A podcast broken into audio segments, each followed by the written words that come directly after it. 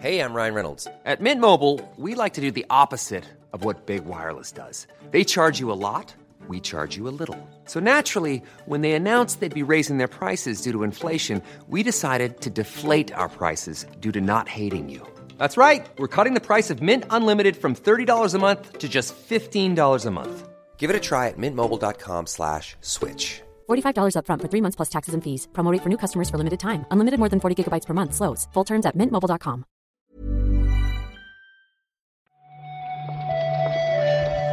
Buenos días, bienvenidas, bienvenidos a esta nueva recarga activa.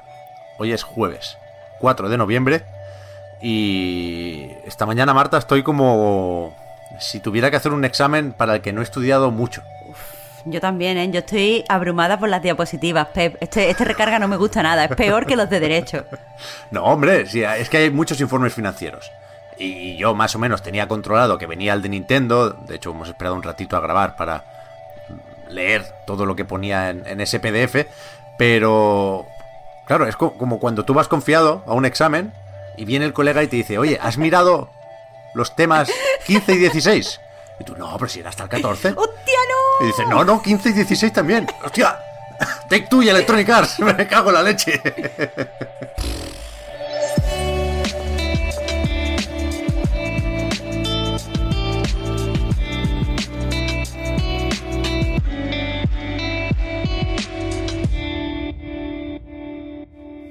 Pues eso, vamos a hacer un poco de orden del día, por si nos despistamos, porque hay muchas noticias dentro de cada informe financiero. Yo empezaría por Nintendo, Marta, si te parece bien. Que está. Me parece correcto. Lo del número de consolas, que es lo, lo más fácil de comentar. Y después eso, hacemos Electronic Arts, Take Two y alguna cosita más que pueda haber por ahí. Como digo, lo más fácil es buscar la web donde Nintendo pone las cifras de ventas históricas de sus consolas y vemos que Switch lleva 92,87 millones. Hablamos aquí de hardware y no tenemos en cuenta, cuidado, el modelo OLED porque son cifras actualizadas a fecha de 30 de septiembre. Y ojo, porque el software va por 681 millones de juegos. Claro, el ratio, de hecho, lo, que ha calculado Daniel Ahmad pone que es 7,3, eh, que es está de puta madre. Pero lo que te iba a preguntar, Pep, eh, ¿se ha cumplido entonces las previsiones o no? Lo digo porque ayer precisamente estuvimos hablando de que iban a tener que, relajarlas, que, no iban a llegar. Claro, ese es el tema. Eh, todavía no hacen balance de esto, porque las previsiones entiendo que hacían referencia solo al cierre del año fiscal. Eso tocará hacerlo el 30 o el 31 de marzo de 2022. Pero sí han dicho que de momento bajan el número de consolas que esperan vender para entonces de 25,5 millones, insisto, ¿eh? durante el año fiscal, a 24.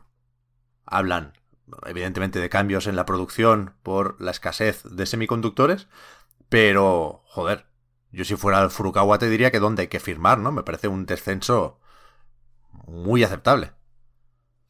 Pero, ¿tú crees que estas cifras son, son realistas entonces? ¿O es algo de para los accionistas? No sé, ¿cómo me estás tirando de la lengua, Marta? Eh, yo creo que. Yo creo que las previsiones volverán a bajar un poquitín en el próximo informe. Pero. Eh, dedican un tiempo, vaya, en, la presentación a hablar de esto. Las ventas durante la primera mitad del año fiscal han bajado bastante respecto a las del año pasado, ¿eh? parte porque falta aquí un Animal Crossing, pero ellos dicen que las ventas de la segunda mitad del año fiscal van a ser más parecidas a las de hace 12 meses. Con lo cual hay un cierto optimismo en, la presentación y, me imagino que no se lo inventan todo, a pesar de que efectivamente bajan ¿eh? las ventas de, de un año para otro. En el último trimestre de julio a septiembre se han vendido 3,83 millones de Switch, que siguen siendo un montón, pero es un descenso eh, significativo. Ellos aquí agrupan Q1 y Q2, hablan de primera mitad todo el rato, y en ese periodo han bajado un 34% las ventas en todo el mundo. Que, joder, es significativo, ¿eh? Las dos cosas se pueden dar al mismo tiempo. Un descenso notable y un número de consolas vendidas todavía muy alto, ¿eh? Faltaría más. Al fin y al cabo todo parece bastante lógico teniendo en cuenta el momento en el, su ciclo en el que se encuentra Switch. Yo aún así creo que, que todo es eh, bastante positivo, vaya. Sí, sí, y lo del número de juegos, hay siempre una diapositiva, que es el, el resumen de ventas tanto de hardware como de software, que es clave, ¿no? Y hay un, un numerito que a mí no deja de sorprenderme. Dicen que en esta primera mitad del fiscal year 2022 hay 18 juegos que ya han superado el millón de copias. De esos 18, 14 son de Nintendo. Y los otros 4, enhorabuena también a los premiados, ¿eh? Pero por ejemplo, el Skyward Sword HD, que a tope, pero no es quizá el lanzamiento más llamativo que tiene Nintendo en la recámara, lleva 3,6 millones. Es que no veas, que, es que vende, vende solo. Eh, Mario Kart ha vendido otros 3. Animal Crossing 2,22 y van ya por 20 y pico, una barbaridad. Bueno, y en Animal Crossing que mañana además sale el DLC, que yo veo bastante interés por parte de la gente. Es que, que Uh, está eso- todo en plena forma. Lo han adelantado, ¿no, Marta? Yo he leído que, que hoy hay algo del Animal Crossing que se esperaba para mañana. La actualización gratuita. Ah, vale, vale, vale, vale. o sea, ya podemos cocinar y plantar tomate. Bien por nosotros. Vale, vale. Buena noticia también. Sí, en sí. cualquier caso, para mí, el titular de verdad de este informe financiero, ¿recordáis la mítica tabla con los próximos lanzamientos de la compañía? Que ponía siempre Bayonetta 3 y Metroid Prime 4 TBA.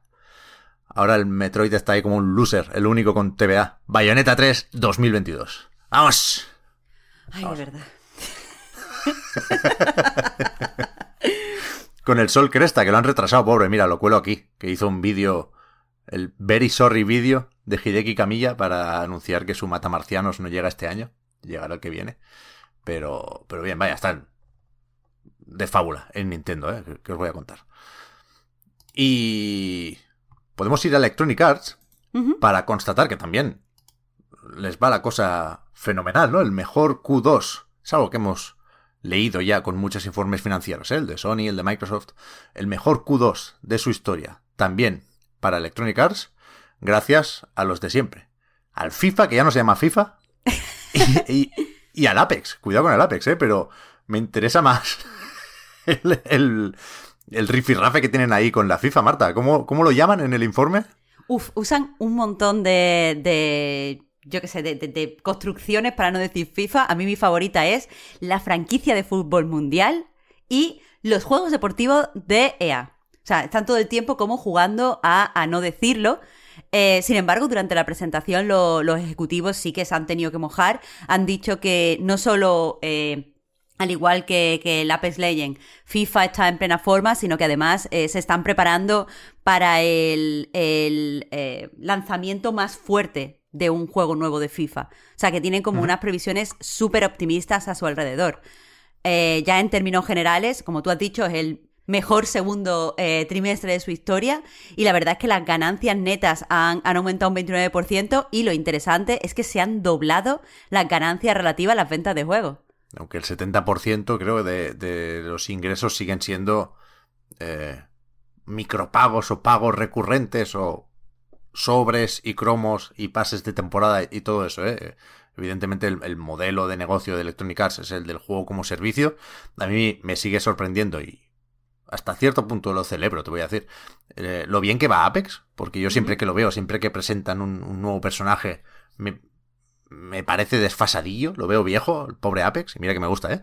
Pero, pero seguramente está en su mejor momento. Han optimizado la monetización, que es algo que parecía poco pensado en, en el lanzamiento, y, y les va muy, muy bien, muy bien. Y ahora viene Battlefield, que ojalá, ojalá salga bien también. Pero escúchame, Pep, cuando lo van a, optimizar es de cara al futuro, porque no sé si has visto que durante la presentación del informe financiero eh, han dicho que el blockchain y los NFT son el futuro de, de los juegos como servicio y que la industria va a pasar por ahí lo queramos o no.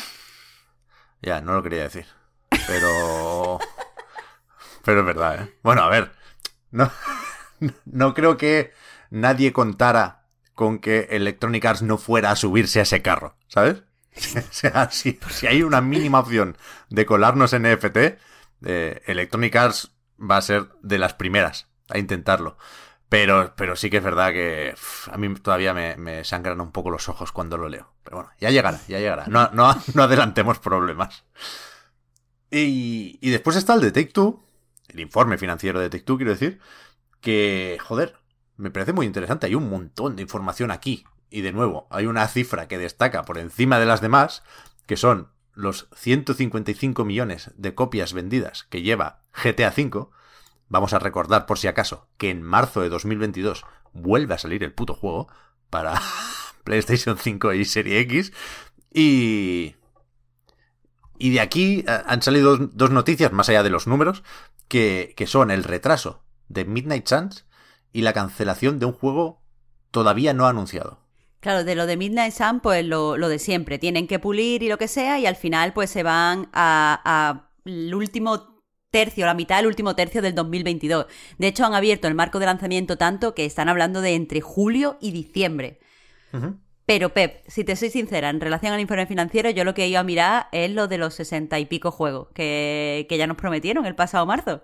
Ahí, ahí, ahí. El pipeline este famoso que sigue apareciendo en la presentación de, de estos resultados, pero con asterisco.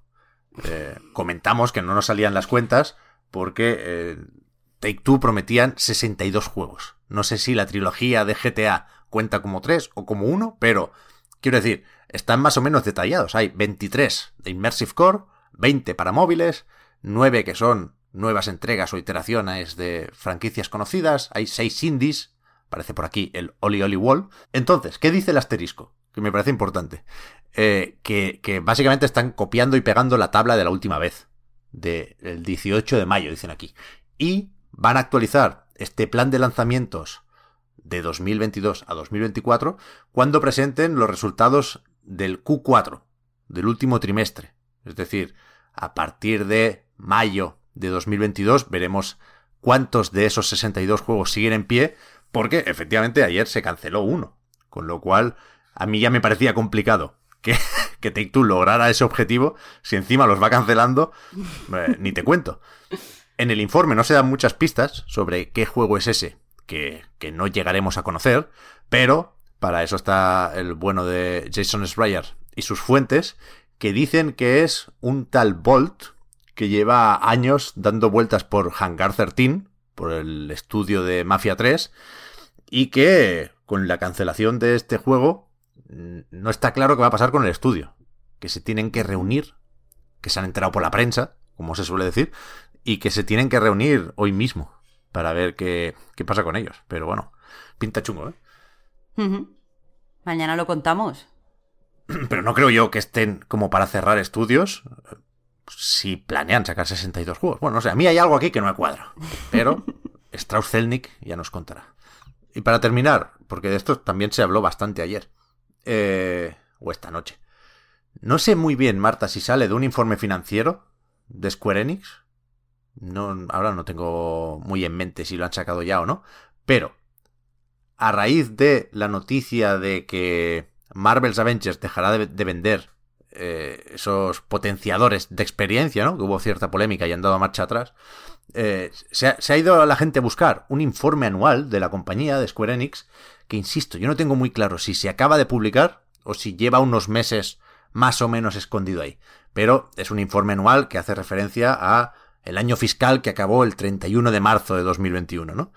Y ahí Matsuda, el presidente de la editora, eh, le hace un poco un feo a Crystal Dynamics.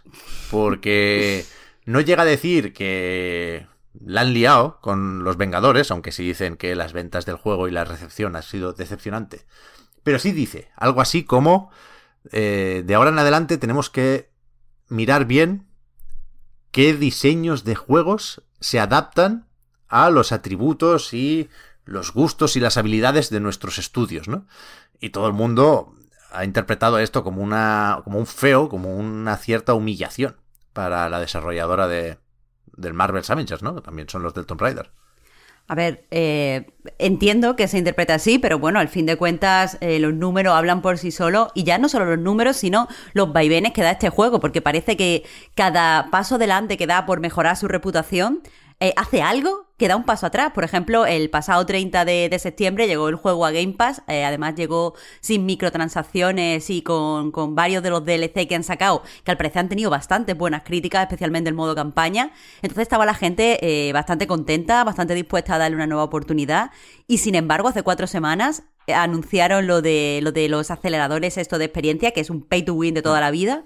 Y, otra vez la gente se les volvió a enfadar. Es que parece que, eso, como que no, no tienen muy claro eh, cómo, cómo mejorar esa reputación, que, es otra cosa que, por cierto, se menciona en este, en este informe, lo de que, el juego, pues eso, no, no acaba de, cuajar con, su audiencia. Ya, a ver si eh, la llegada de los Guardianes de la Galaxia, que ha tenido críticas bastante más positivas, porque está bastante mejor, ¿eh? eh calma un poco el ambiente, pero pero yo entiendo también que los que tienen muchas ganas de ver a Phil Spencer sacando la chequera eh, puedan encajar muy fácilmente eh, eh, estas declaraciones atípicas, desde luego, de Matsuda con lo de, bueno, lo está envolviendo para regalo. O sea, esto se lo va se lo va a vender a Microsoft, ¿no? O a Xbox porque están ya colaborando con el Perfect Dark más pronto que tarde. Mira, no nos adelantemos tanto, ¿eh? Ya, ya, nos ponemos nerviosos como un poquito. Es, es más complicado y complejo de lo que parece dicho así, ¿eh? Pero encaja en esa narrativa, vaya. No es normal hablar así de, tus estudios. A ver, es que creo que, es fácil hablar así de tu estudio cuando eh, no me acuerdo cuánto eran los pérdidas, 48 millones de euros, de, no, de dólares de salida, yo qué sé. Es que es mucho dinero como para no poder decir siquiera decepcionante. Aún así, quien quiera creer, que crea. Ya, ya, ya. Fíjate, puestos a hablar de Xbox, podemos recordar que acaban de salir los análisis de Forza Horizon 5, entre ellos el de anightgames.com, que ha escrito Víctor. Y vaya, para sorpresa de nadie, pues las reviews o las notas van como un pepino, ¿no? Yo decía aquella. Y yo estoy jugando un poco al Forza, pero bueno, ya lo comentamos mañana con Víctor en el reload. Y en cualquier caso, recordad que el juego parece que, esté aquí, a la vuelta de la esquina, y esto solo es así con la edición tocha, ¿eh? que hay ese acceso anticipado que te permite jugar el 5 de noviembre, que es mañana mismo, pero la edición estándar y, si no me he perdido nada, la edición que viene con el Game Pass, esa cae el 9 de noviembre, ¿eh? hasta el martes hay que esperar.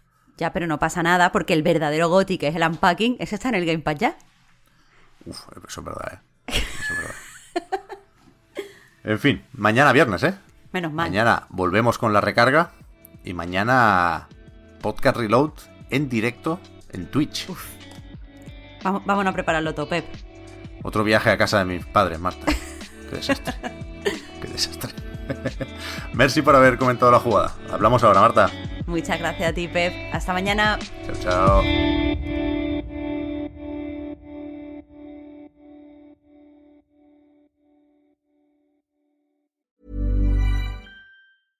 Ryan Reynolds here from Mint Mobile. With the price of just about everything going up during inflation, we thought we'd bring our prices down. So to help us, we brought in a reverse auctioneer, which is apparently a thing. Mint Mobile unlimited premium wireless. Ready to get 30, 30, bit to get 30, bit to get 20, 20, 20, bit to get 20, 20, bit to get 15, 15, 15, 15 just 15 bucks a month. So, Give it a try at mintmobile.com/switch. slash $45 up front for 3 months plus taxes and fees. Promo for new customers for limited time. Unlimited more than 40 gigabytes per month slows. Full terms at mintmobile.com. You should celebrate yourself every day, but some days you should celebrate with jewelry. Whether you want to commemorate an unforgettable moment or just bring some added sparkle to your collection, Blue Nile can offer you expert guidance and a wide assortment of jewelry of the highest quality at the best price. Go to BlueNile.com today and experience the ease and convenience of shopping Blue Nile, the original online jeweler since 1999. That's BlueNile.com. BlueNile.com.